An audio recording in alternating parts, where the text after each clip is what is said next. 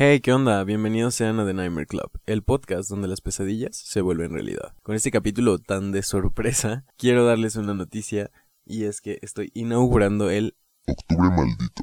donde su servidor Adal Hill estará dándole su top de películas, libros, casos paranormales, abducciones, misterios, asesinos en serie, crímenes sin resolver, entre otros paradigmas del mundo paranormal. En unos shorts para que tengan que ver, que leer y si es de su agrado que investigar. Welcome to Halloween season. Abrimos esto con mi top de películas de terror, para que pasen un rato agradable en el fin de semana, con su pareja, con su familia, un poquito de oscuridad, palomitas y una buena película.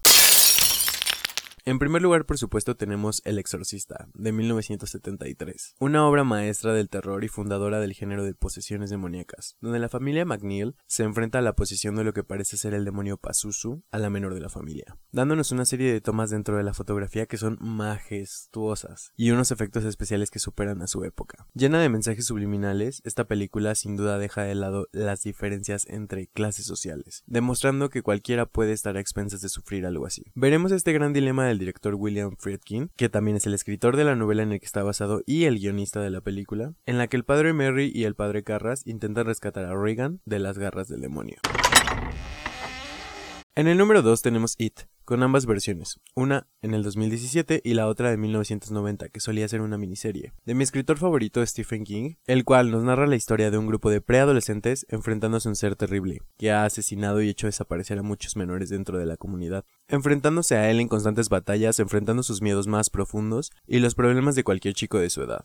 A su vez nos cuenta cómo este ser despierta con hambre de miedo, sangre y carne humana cada 27 años. Y al recordar su promesa de cuando eran pequeños, vuelven al pueblo de Derry a terminar lo que comenzaron ahora en su versión adulta. La diferencia que tienen estas dos principalmente es la adaptación del libro.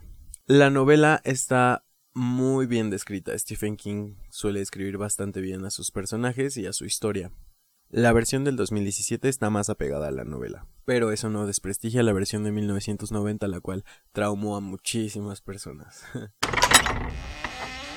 en el número 3 tenemos otro clásico del terror que de verdad me encanta. Tenemos El Orfanato, del 2017 que es sin duda una de las mejores películas del terror español. Dirigida por el mismo director de Jurassic World, nos cuenta cómo Laura se instala junto a su familia en el orfanato donde creció de niña, con el fin de reabrirlo como residencia para niños con capacidades diferentes, cuando su hijo parece dejarse llevar por un nuevo amigo supuestamente imaginario, el cual termina haciéndolo desaparecer. Veremos la lucha de una madre contra ese mundo paranormal para recuperar a su hijo. En el número 4 tenemos un clásico más basado en otra novela de Stephen King, El Resplandor de 1980. Nos cuenta la historia de un escritor que acepta el puesto de vigilante en un antiguo hotel, el Hotel Overlook, el cual se encuentra muy aislado entre montañas en Colorado. Con el tiempo y debido a la influencia del mal que habita en el hotel, se torna un ambiente violento con su familia, lleno de mensajes subliminales, simbología e indagaciones dentro de la psicología en torno a la naturaleza humana y el mal. El Resplandor es una de las películas de culto dentro del cine de terror.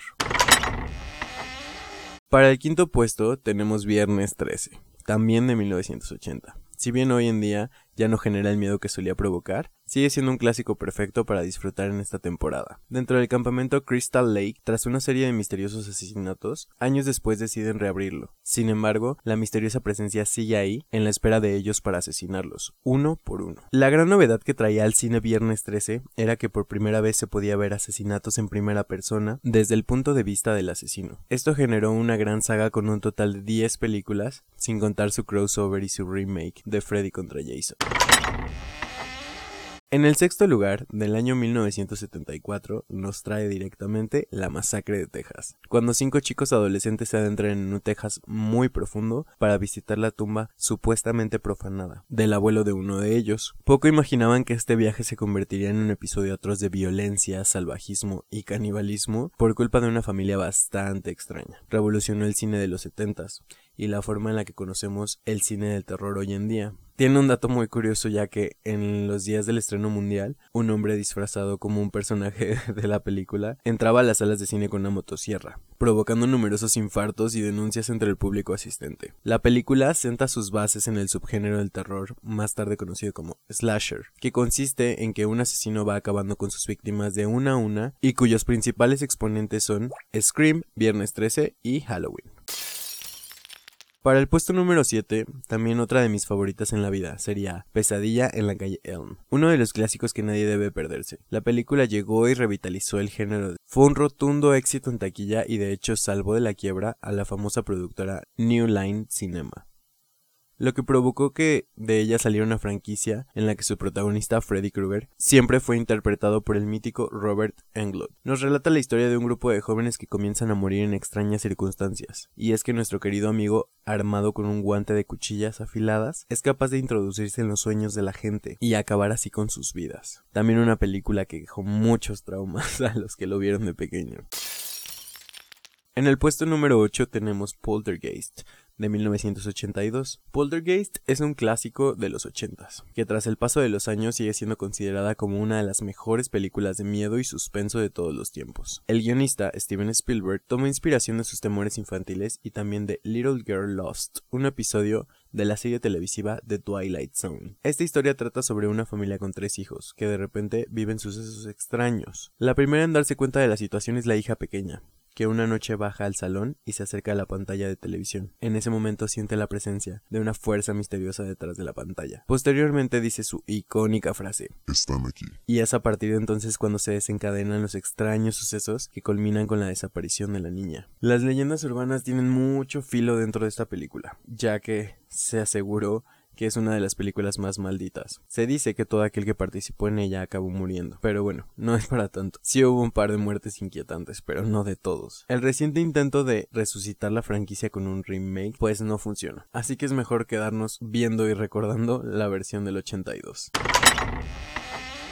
Para el puesto número 9 tenemos una película que para muchos fue toda una revelación, y estoy hablando de Los Otros, del año 2001, con la guapísima e icónica Nicole Kidman. Con un presupuesto de 17 millones de dólares, Los Otros se convirtió en todo un éxito. Este film puede presumir de estar entre las 5 películas españolas más taquilleras de la historia con una recaudación de 210 millones de dólares en todo el mundo. Los otros nos relata la historia de Grace, una madre de dos niños que sufren una extraña enfermedad. No pueden recibir la luz del sol. Aislados en una casa de estilo victoriano, Grace verá cómo su estricto orden será desafiado y poco a poco comenzarán a ocurrir hechos inexplicables. En el puesto número 10 tenemos mi fab de fabs dentro del cine de la ciencia ficción alienígena. De verdad, me encanta esta película. Tenemos The Forgotten, o El Olvido o El Olvidado, del año 2004, donde una madre, Telly Paleta, es forzada por todos a su alrededor a olvidar a su hijo que supuestamente solo es producto de su imaginación, pero en realidad todo se trata de una abducción alienígena. La mujer acude a un psicoterapeuta que le trata de convencer que justo su hijo solo es parte de su imaginación. Nominada a los Teen Choice Awards como el mejor grito en una película. Sin duda, los hará pensar que no estamos solos.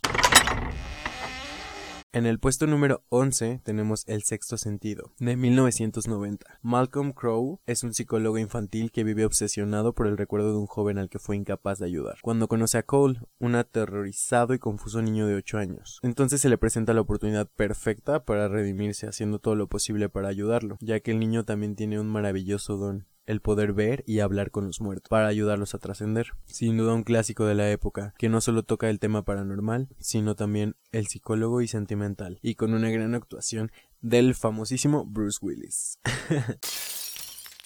Para el puesto número 12 tenemos una producción mexicana, porque mi querido México tiene poco terror, pero una que otra es muy buena. Y tenemos El libro de piedra, de 1969. La pequeña Silvia es hija del Eugenio Rubal Calva, quien le contrata a una institutriz para cuidarla. Desde ese entonces la niña se comporta muy raro. Dice jugar con Hugo, una estatua de piedra de un niño que lee un libro. Parece un juego infantil, pero es una macabra obsesión. Para su época nos deja un buen sabor de boca y es de las pocas producciones mexicanas que sí dan miedo. Para finalizar mi top 13 películas de terror, la última pero no menos importante, Shooter, una película tailandesa para no dejar de lado el terror de Asia, que la verdad es que es bastante bueno. Nos entregan una película realmente escalofriante que habla sobre un fotógrafo que sufre las consecuencias de una venganza del más allá y distintas situaciones paranormales que te hacen poner los nervios de punta. Además cuenta con grandes efectos para su época y Shooter es tan buena que fue reconocida a nivel mundial como una de las mejores comparándose con la película clásica de terror asiático, La Maldición. Shooter tiene dos versiones, una que se hizo en el 2015 y la original que se hizo en el 2000 2004. La verdad es que les recomiendo demasiado la del 2004. La del 2015, pues no me dejó tan buen sabor de boca. Ok, Esto es Octubre Maldito. donde procuraré subir un capítulo cada dos días haciéndoles recomendaciones o investigaciones cortas para que tengan que escuchar, que ver, que leer o de qué informarse durante todo este octubre. Mi nombre es Adal Gil, no se olviden de seguirme en redes sociales como Adal Espacio Gil en Instagram o también pueden contactarme por arroba de Nightmare Club si quieren enviarme alguna historia paranormal o algo que les gustaría que suba a el octubre maldito, son bienvenidos. Esto es todo por mi parte y Que tengan dulces pesadillas. esto fue The Nightmare Club, el podcast donde las pesadillas se vuelven realidad.